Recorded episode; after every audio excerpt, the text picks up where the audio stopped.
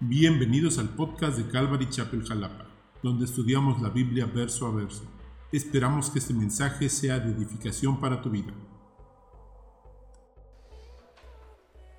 Buenas noches, hermanos, amigos, familia que nos está escuchando, que se está conectando con nosotros y damos gracias a Dios porque podemos estar nuevamente juntos, porque podemos eh, estudiar y seguir aprendiendo de, Dios y que podemos seguir conociendo eh, de su palabra, podemos seguir teniendo este, este tiempo, aunque sea de esta manera, y, yo creo que no nos vamos a cansar de, de agradecer a Dios que podemos estudiar, de que podemos levantar eh, un, altar de esta manera y, no hay otra cosa mejor que hacer. No hay otra cosa mejor que podamos hacer. Y si tú tienes algo mejor que hacer, que aprender qué es el mensaje de Dios para tu vida, entonces, este, pues este no es tu lugar. Si tú tienes algo mejor que hacer, de verdad, este, no sé qué sería mejor.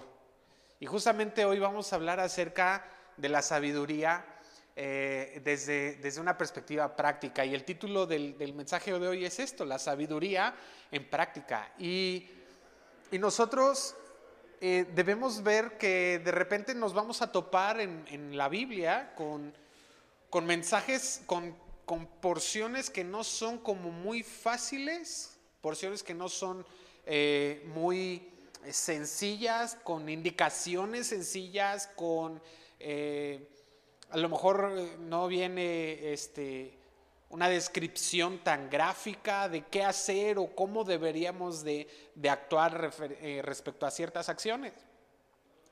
Pero, o a lo mejor no es una guerra, ¿no? no vemos, a, mí me fascina el libro de, Samuel porque parece toda una novela, ¿no? Este, de reyes y, traiciones y y, vienen mensajes muy claros, eh, y guerras, ¿no?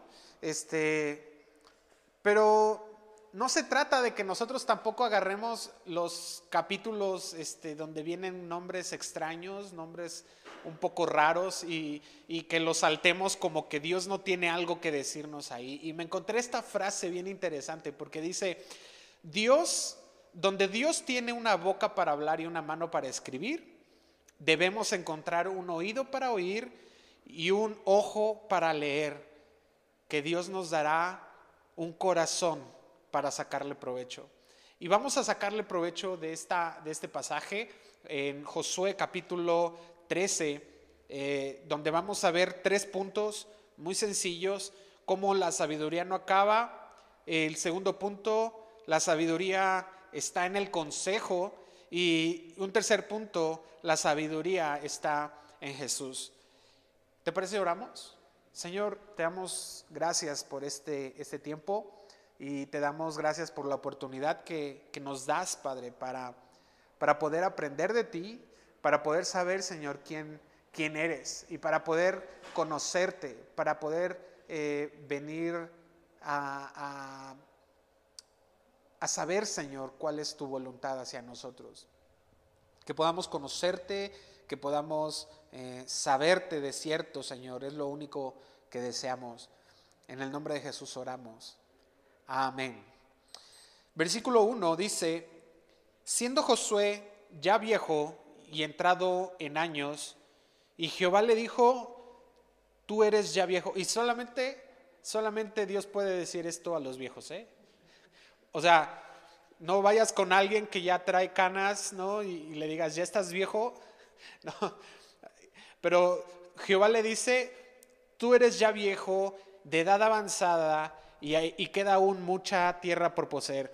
Fíjate que aquí vemos unos datos interesantes. Eh, Caleb y Josué eran los únicos viejos de esa generación.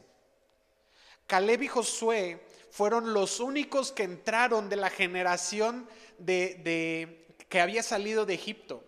todos los que habían entrado a, este, eh, a la tierra prometida, todos los que habían cruzado el Jordán, era una generación nueva. Eran jóvenes, eran vigorosos, era gente productiva, era gente que eh, tenía este, fuerzas. Y, Dios le dice aquí a, Josué, tú estás viejo. Y, a lo mejor tú te puedas sentir viejo a veces en la vida cristiana y puedas decir, bueno, eh, estoy rodeado de jóvenes, eh, estoy rodeado a lo mejor de, sangre nueva, ¿no? Dicen por ahí. Pero debes de saber que, que, bueno, a lo mejor no a todos nos gusta escuchar esto, ¿no? Ah, y, hemos escuchado frases alrededor de, la calle, de nuestras amistades y, en las ciencias, ¿no? Y decimos, este, están en busca de la eterna juventud, ¿no? ¿No te suena familiar? Eh, y si tú no lo has pensado, entonces ¿por qué estás comprando cremas antiarrugas? ¿No? Ah, chiste. Ok. Ah, pero solamente Dios le dice a Josué, estás viejo, estás viejo, y, pero aún queda mucha, mucha tierra por poseer. Una vez un hermano me dijo, íbamos en un carro, íbamos, iba yo manejando, y no sé por qué, eh, no sé si iba yo muy rápido o un bache mal puesto, eh, y me dijo, hermano, todavía tienes propósito en esta tierra, cuídate, y yo, bueno, a lo mejor sí iba un poco rápido, pero Dios le dice esto a Josué y le dice, aún te queda mucha tierra por poseer. Y a lo mejor Josué se había sentido, ya había peleado mucho, había dedicado gran parte de su vida a lo que Dios le había mandado. Eh, Josué había, podría decir este, cabalmente, he cumplido, he cumplido lo que, eh, lo que me fue mandado a hacer. Pero esto debe hablarnos a nuestra vida porque no podemos decir nosotros, ya no podemos pelear, mi vista ya no me da, le tengo que dar el lugar a los jóvenes que vienen detrás de mí. No, no, no puedes decir eso. Dios te está diciendo, aún estás vivo, aún tienes fuerzas, aún te queda mucho por hacer. Eclesiastés capítulo 9, versículo 10 dice, y todo lo que te viniera a la mano para hacer, hazlo según tus fuerzas, porque en el Seol a donde vas no hay obra, ni trabajo, ni ciencia, ni sabiduría. Y otra versión dice, hazlo lo mejor que puedas. Y para Josué esto no acababa aquí. Para nosotros como cristianos debemos saber que, que esto aún no acaba para nosotros. Si Dios te tiene en esta vida y te tiene en este lugar en donde estás, quiero decirte que aún tienes mucho camino que recorrer. Aún tenemos mucho que hacer en nuestra vida cristiana. Aún nos faltan muchas victorias por, por eh, celebrar. Aún nos faltan muchos malos pensamientos que conquistar y llevarlos cautivos a la voluntad de Cristo. Todavía hay mucho Dios que conocer. Si bien no hemos, eh, hemos estudiado acerca de Dios y conocemos acerca de Dios, pero cuán vasto es Dios que tenemos mucho de Él que conocer. En esta semana en las comunidades estuvimos estudiando eh, Primera de Juan y, nos regresábamos a un texto en Jeremías capítulo 9 versículo 24 donde dice, mas alábese en esto el que se hubiere de alabar, en entenderme y conocerme. Si hay algo que nosotros tenemos que hacer es entender y conocer a Dios. Y ahí está la sabiduría. ¿Qué te hace falta por conocer de Dios? Pregúntate, ¿a dónde te quiere llevar Dios? ¿Crees que eres un anciano espiritual? Pregúntate, ¿cuál es la siguiente tarea que Dios tiene para ti? Escuché una voz una vez a un pastor que él estaba predicando eh, y él decía que después de pastorear durante más de 30 años una iglesia, Dios lo había mandado a iniciar una nueva iglesia. Y él fue y obedeció y se fue a, empezar una nueva iglesia. Y, y, alguien podría pensar, pero ya estás ahí, ya llevas 30 años en esta iglesia, ¿por qué habrías de moverte? Y, sabes, aún tenía mucha tierra por poseer. Y qué bueno es Dios que nos da, nos permite estar en esta tierra y nos permite estar en estas circunstancias. Sabes, Dios aún quiere hablarnos, aún nos quiere dar mucha tierra por herencia, aún quiere formarnos a la imagen de su Hijo Jesús.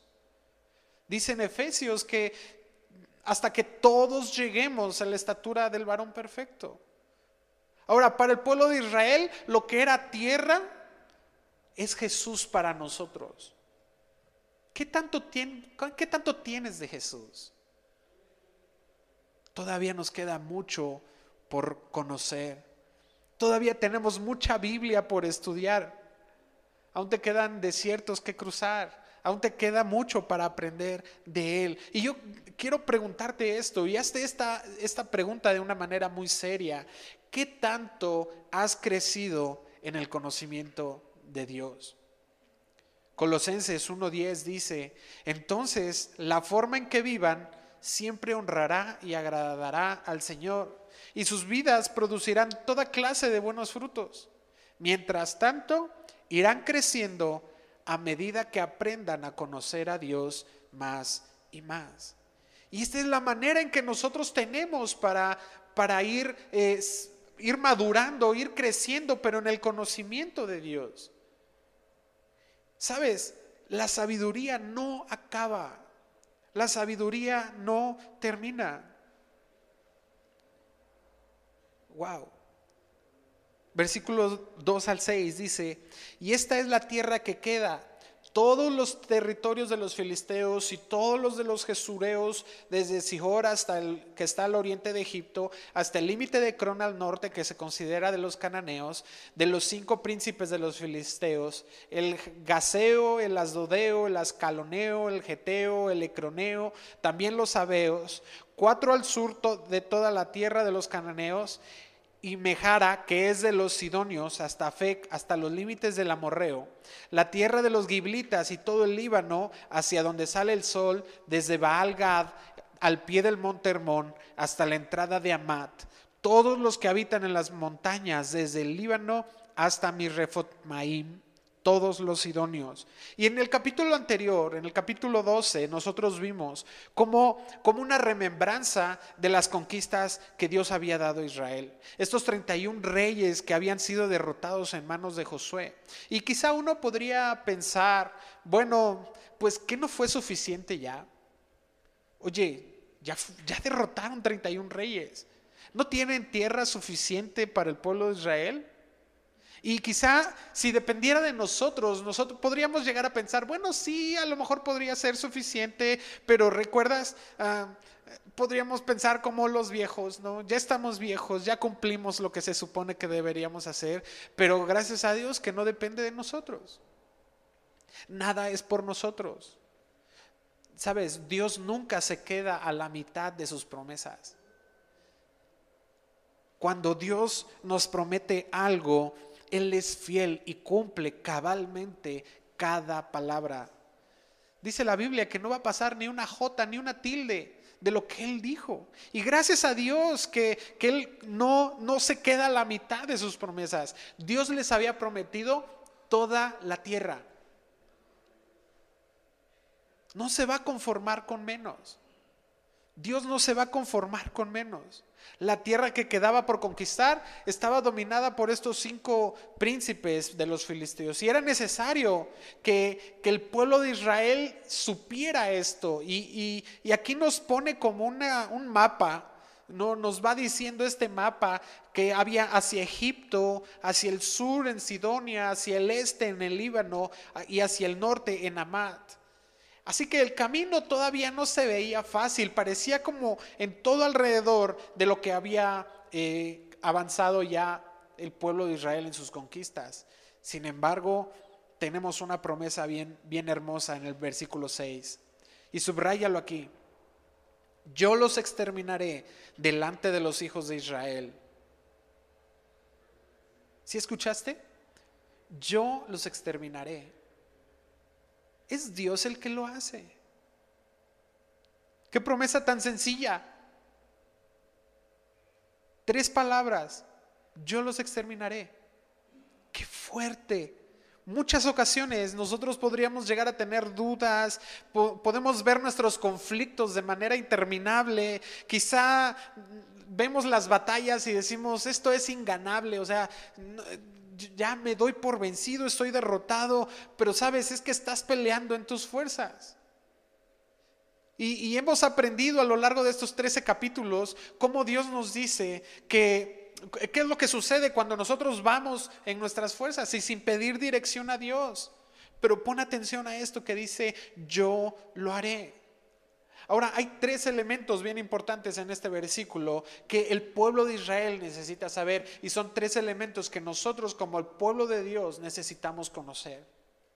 El primero es que Dios no se iba a conformar con poco, Dios les iba a dar toda la buena tierra.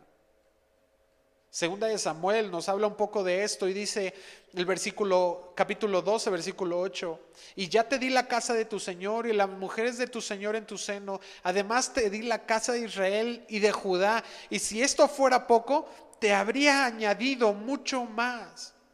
O sea, ¿tú crees que Dios es un Dios escaso? No es un Dios escaso. Pero Dios es un Dios que cumple cabalmente todas sus promesas. Dios nos dio la buena tierra. Ahora, recuerda, la tierra es Jesús y Dios nos ha dado a Jesús, nos ha dado la plenitud de Jesús. Otro punto es que era importante que ellos supieran que, que Dios les iba a dar toda la tierra para que no se vieran tentados en hacer alianzas con nadie. ¿Recuerdas en Éxodo Dios decía que Él era fuerte y celoso. En el capítulo 34, en el versículo 12, dice, guárdate que no hagas alianza con los moradores de la tierra donde has de entrar, para que, porque no sean tropezadero en medio de ti. Y qué importante es esto, porque Dios no quiere compartir su lugar con nadie. Dios quiere que nosotros permanezcamos en Él. Y el tercer punto de lo, que, de lo que era importante que el pueblo de Israel supiera era que no podían bajar la guardia. Deben estar listos para seguir conquistando. Que no se quedaran cómodos, que no, que no aflojaran el ritmo, que no se quitaran la armadura. Y nosotros no podemos quitarnos nuestra armadura. Tenemos una batalla espiritual, hay una guerra espiritual eh, que nosotros necesitamos eh, mantenernos listos. La Biblia dice que velemos, porque nuestro adversario, el diablo, está como león rugiente buscando a quien devorar. Pero también nos dice en el Salmo 144, versículo 1, que Él es Jehová, nuestra roca, quien nos adiestra para la batalla y mis dedos para la guerra. Así que no importa tu edad, Dios dice, yo los exterminaré. No importa tus fuerzas, yo los exterminaré, dice Jehová.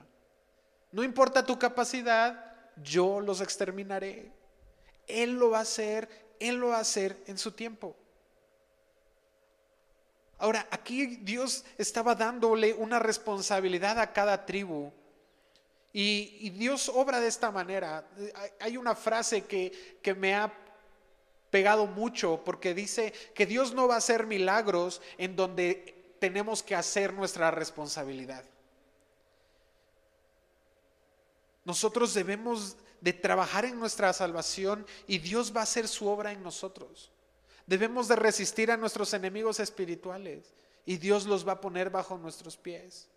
Debemos avanzar en nuestra labor como cristianos y Dios irá delante de nosotros. Ahora fíjate cómo es esto. Filipenses capítulo 2, 12 dice, por tanto, amados míos, como siempre habéis obedecido, no como en mi presencia solamente, sino mucho más ahora en mi ausencia, ocupaos en vuestra salvación con temor y temblor, porque Dios es el que en vosotros produce así el querer como el hacer por su buena voluntad. Ahora, el versículo 6 termina con una responsabilidad que le está dando Dios a Moisés y le dice, solamente repartirás tú por suerte el país a los israelitas por heredad como te he mandado. Y así entramos en el segundo punto. porque la sabiduría está en el consejo. Fíjate el versículo 7. Reparte pues esta pues ahora esta tierra en heredad a las nueve tribus y a la media tribu de Manasés, porque los rubenitas y gaditas y la otra mitad de Manasés recibieron ya su heredad, la cual les dio Moisés al otro lado del Jordán, al oriente, según se la dio Moisés, siervo de Jehová. Ahora, aquí hay un detalle interesante. Dios le estaba diciendo a Josué, reparte toda esta tierra, pero aún no la conquistaban. Y Dios le estaba diciendo a Josué, divídela, pero aún tienes que ir a conquistarla. Y cuando nosotros entendemos esto, tenemos que ver cómo Dios nos está dando la responsabilidad. Dios ya nos la entregó. Y vimos desde el capítulo 4, capítulo 5, cómo, cómo la promesa de Dios hacia el pueblo de Israel, Dios le decía a Josué, entren y tomen la heredad, yo ya se las di, pero no no nos dejaba, no, no caía fuego del cielo literalmente y, ya nada más era llegar a, sentarse. Era entrar en las, en, las ciudades, en los pueblos y pelear por esas, por esas ciudades. Ahora, en Josué vimos que Josué es un tipo de Cristo. Cristo ya venció las puertas del infierno. Cristo ya venció contra todas las huestes de maldad. Nos ha abierto las puertas del cielo, puso ese puente entre nosotros y el Padre. En Jesús nosotros tenemos herencia eterna. Esto es para todos los creyentes. Ya Dios nos lo dio. Ahora tenemos que escuchar consejo y ver cómo es que tomamos este esta heredad. Ahora, Moisés le dio su heredad a los rubenitas y gaditas y la otra mitad de la tribu de Manasés. Dice, recibieron ya. Y, quizá aquí tú no hayas recibido todavía la promesa que Dios te dijo. Y, volteas y ves a ver, volteas a ver a tus hermanos y, a lo mejor ellos han recibido eh, algo de la promesa de Dios y tú ves alrededor. Eh, a lo mejor hay a quien esté esperando un esposo, una esposa, y ves a tus hermanos y ellos ya lo recibieron, y, o estás viendo que a lo mejor tu matrimonio no es como, como prometía ser, pero Dios no ha perdido control de esto. Dios nos ha bendecido ya Efesios capítulo 1, versículo 3 dice, bendito sea el Dios y Padre de nuestro Señor Jesucristo, que nos bendijo con toda bendición espiritual en los lugares celestiales. O sea, Dios le dijo a, Josué, esto ya, ya fue hecho. Y ve el consejo de Moisés. Moisés ya lo hizo. Moisés repartió la heredad a Rubén y a Gad y a Manasés.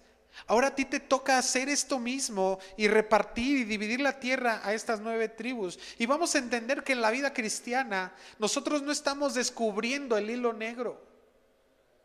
Hay gente que va más adelante de nosotros en el conocimiento de Dios.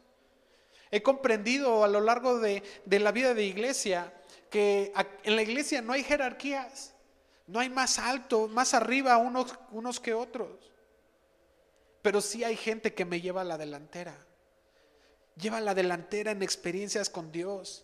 Lleva la delantera en conocer a Dios, en conocer su carácter. Hay quien ya vivió cosas que yo no he pasado. O, cosas que yo estoy por atravesar. ¿Y sabes cuál es el consejo? Escúchalos. Escucha a aquellos que ya van más adelante. Presta atención a estos ancianos. ¿Ves? Josué estaba anciano pero todavía necesitaba voltear a ver a los ancianos. Y, esto no se acaba, no termina. En la iglesia vemos cómo Pablo establece eh, a estos ancianos en la iglesia y les pone este puesto de responsabilidad a, los pastores, a los líderes. Y, podemos entender que, que el anciano cumple con una función y es enseñar al otro, dar consejo al otro, orar por el otro. Y son a ellos a los que nosotros necesitamos escuchar. Hebreos capítulo 13, versículo 17 dice, obedeced a vuestros pastores y sujetaos a ellos, porque ellos velan por vuestras almas como quienes han de dar cuenta. Permitirles que lo hagan con alegría y no quejándose, porque eso no sería provechoso para nosotros, para vosotros, perdón. Versículo 9.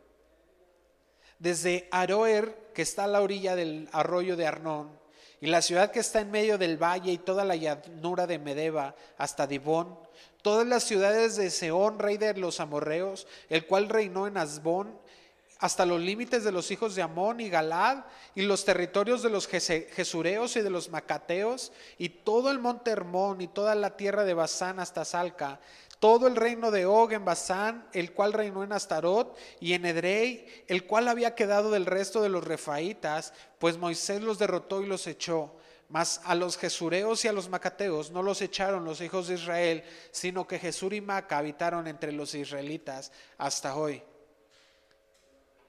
Ahora fíjate cómo ah, Dios a través de Moisés repartió la tierra y aquí está nada más describiendo cuál ha sido la, cuál fue la, división de esta tierra. Y, algo que nosotros tenemos que encontrar es, es el contentamiento de las tribus. Cada tribu recibía una porción de tierra en heredad. Y esto era para que cada quien tuviera lo suyo y que no deseara ni que codiciara lo de su hermano. Y fíjate algo aquí muy importante. Cada tribu tenía lo que no merecía. Y esto es gracia. Y es bien interesante ver esto aquí, porque cuando nosotros entendemos que, que nosotros hemos recibido lo que no merecemos, porque ciertamente lo que merecemos es castigo eterno por causa de nuestro pecado, pero hemos recibido gracia de Dios, entonces no hay modo de quejarnos. Y no es de que no pudieran quejarse, sino que era, es bien importante esto. Tenemos que entender que es Dios quien nos lo dio. Y si nosotros entendemos esto, entonces cualquier argumento se va en contra, se quita. ¿Podrías quejarte de que Dios te salvó? Podrías no aceptarlo, pero no puedes quejarte de que Dios te salvó. Justo esto nos lleva al tercer punto y es que la sabiduría está en Jesús.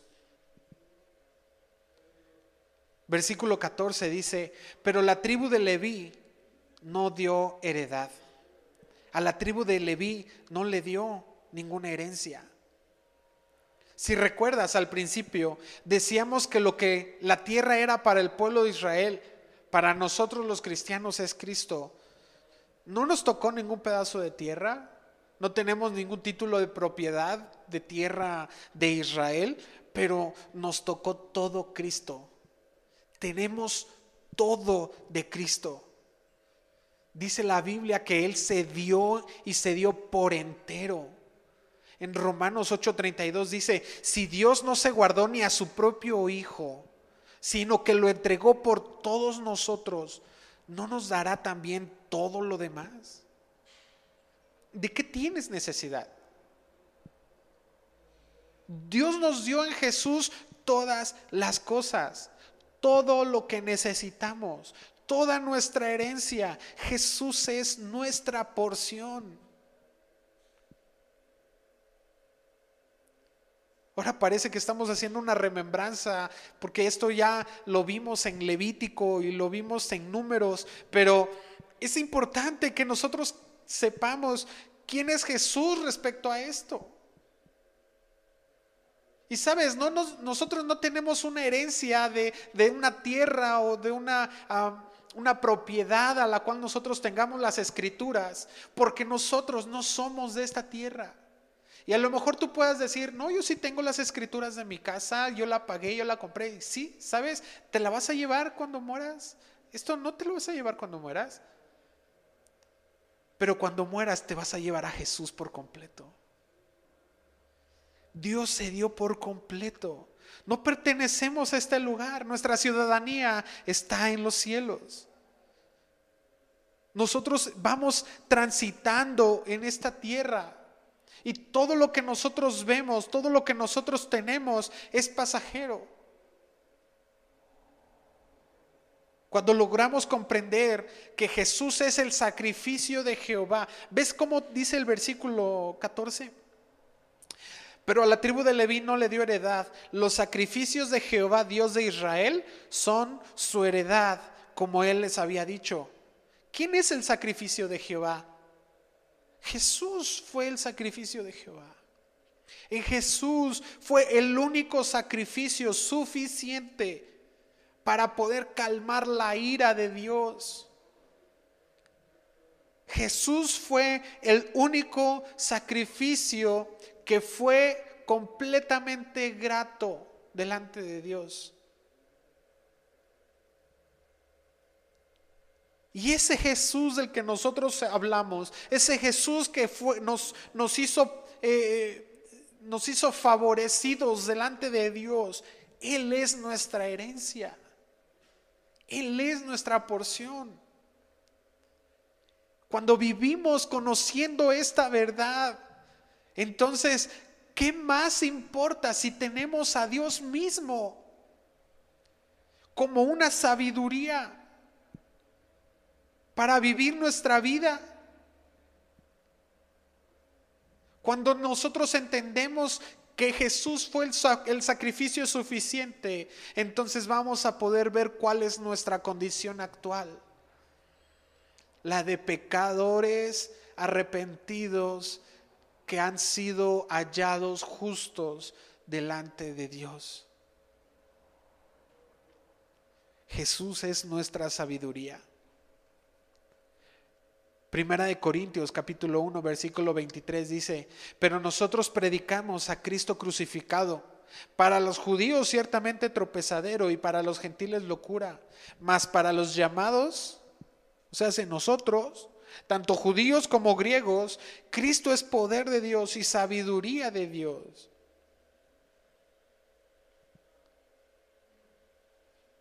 Y vamos a, voy a saltar del versículo 15 hasta el 33, que nuevamente está describiendo estos, estos ah, porciones de tierra que dividió. Y, y, recalca el versículo 33 diciendo, mas a la tribu de Leví no dio Moisés heredad. Jehová, Dios de Israel, es la heredad de ellos. Y aquí Dios nos está diciendo, Jesús es Dios, completamente Dios. Ese sacrificio que, dice el versículo 14, los sacrificios de, de, Jehová Dios son nuestra heredad. En el versículo 33 dice, Jehová mismo, Jehová Dios de Israel es la heredad, como Él les había dicho. Ahora, la sabiduría no está en nuestra edad. Ya me están saliendo canas, pero todavía me falta ser más sabio. Aunque los ancianos han recibido sabiduría, nos llevan delantera. La sabiduría no solo está en el consejo, como Josué siguió el consejo de Moisés para dividir la tierra. Aunque nosotros escuchamos consejo para poder hacer todo cuanto Dios nos ha hablado, pero la sabiduría la encontramos plenamente en Jesús. La sabiduría la encontramos plenamente en su palabra. Y así termina el versículo 33, como Él les había dicho. Hebreos nos dice que Dios nos ha hablado de muchas maneras y de muchas formas y a través de las edades y desde el principio nos ha hablado así y lo hace a través de su palabra. ¿Estás encontrando la sabiduría de Dios en su palabra? ¿Estás siendo lo suficientemente atento a lo que Él te ha dicho? Y, viene a mi memoria este, esta porción cuando Pedro le dice a Jesús, Jesús es que hablas muy duro. Y claro que cuando tú estás entendiendo lo que Dios está diciendo en su palabra, lo que Dios está hablando, son palabras nada sencillas. No son palabras ligeras que se las pueda llevar el viento, son palabras duras, son palabras que, que nos confrontan, son palabras que nos desnudan delante de Él. La palabra de Dios es sabia porque viene a, discernir lo profundo de nuestro corazón y viene a sacar lo que hay en él y a revelar lo oculto. El salmista decía, revela lo que hay oculto en mí, muestra lo que hay oculto en mí. Y sabes, si lo hacemos nosotros en nuestra propia inteligencia, con nuestros propios métodos, con la psicología, entonces vamos a saber ocultar las cosas. Pero cuando vamos a su palabra, lo que Él ha dicho permanece para siempre. Y, Jesús le dice a Pedro esto, le dice, ¿no te gusta lo que hablo? ¿Te parece demasiado duro? ¿Te parece demasiado fuerte? ¿Te parece ofensivo? Entonces esto no es para ti, no lo debes escuchar. Pero Pedro le responde y le dice, no solamente tú tienes palabras de vida eterna.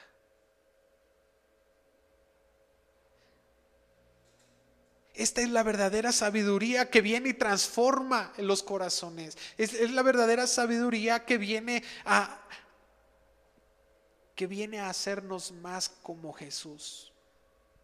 Porque ese es el propósito. Dios nos ha dado a Jesús como herencia nos ha dado su palabra como la sabiduría de Dios y nos ha dicho, esta es mi palabra, este es el camino, puedes andar por él. De esta manera yo quiero transformarte a través de mi palabra, porque esta es la que es, me es acepta. Y solo nos toca a nosotros responder a esa palabra diciendo, Amén. Que así sea sobre mí, que así sea en mi familia, que así sea en mi matrimonio, que así sea en mi trabajo, que así sea en mi diario andar. Su palabra es sabiduría. Es un gusto que nos hayas escuchado. Te esperamos la siguiente. Hasta luego.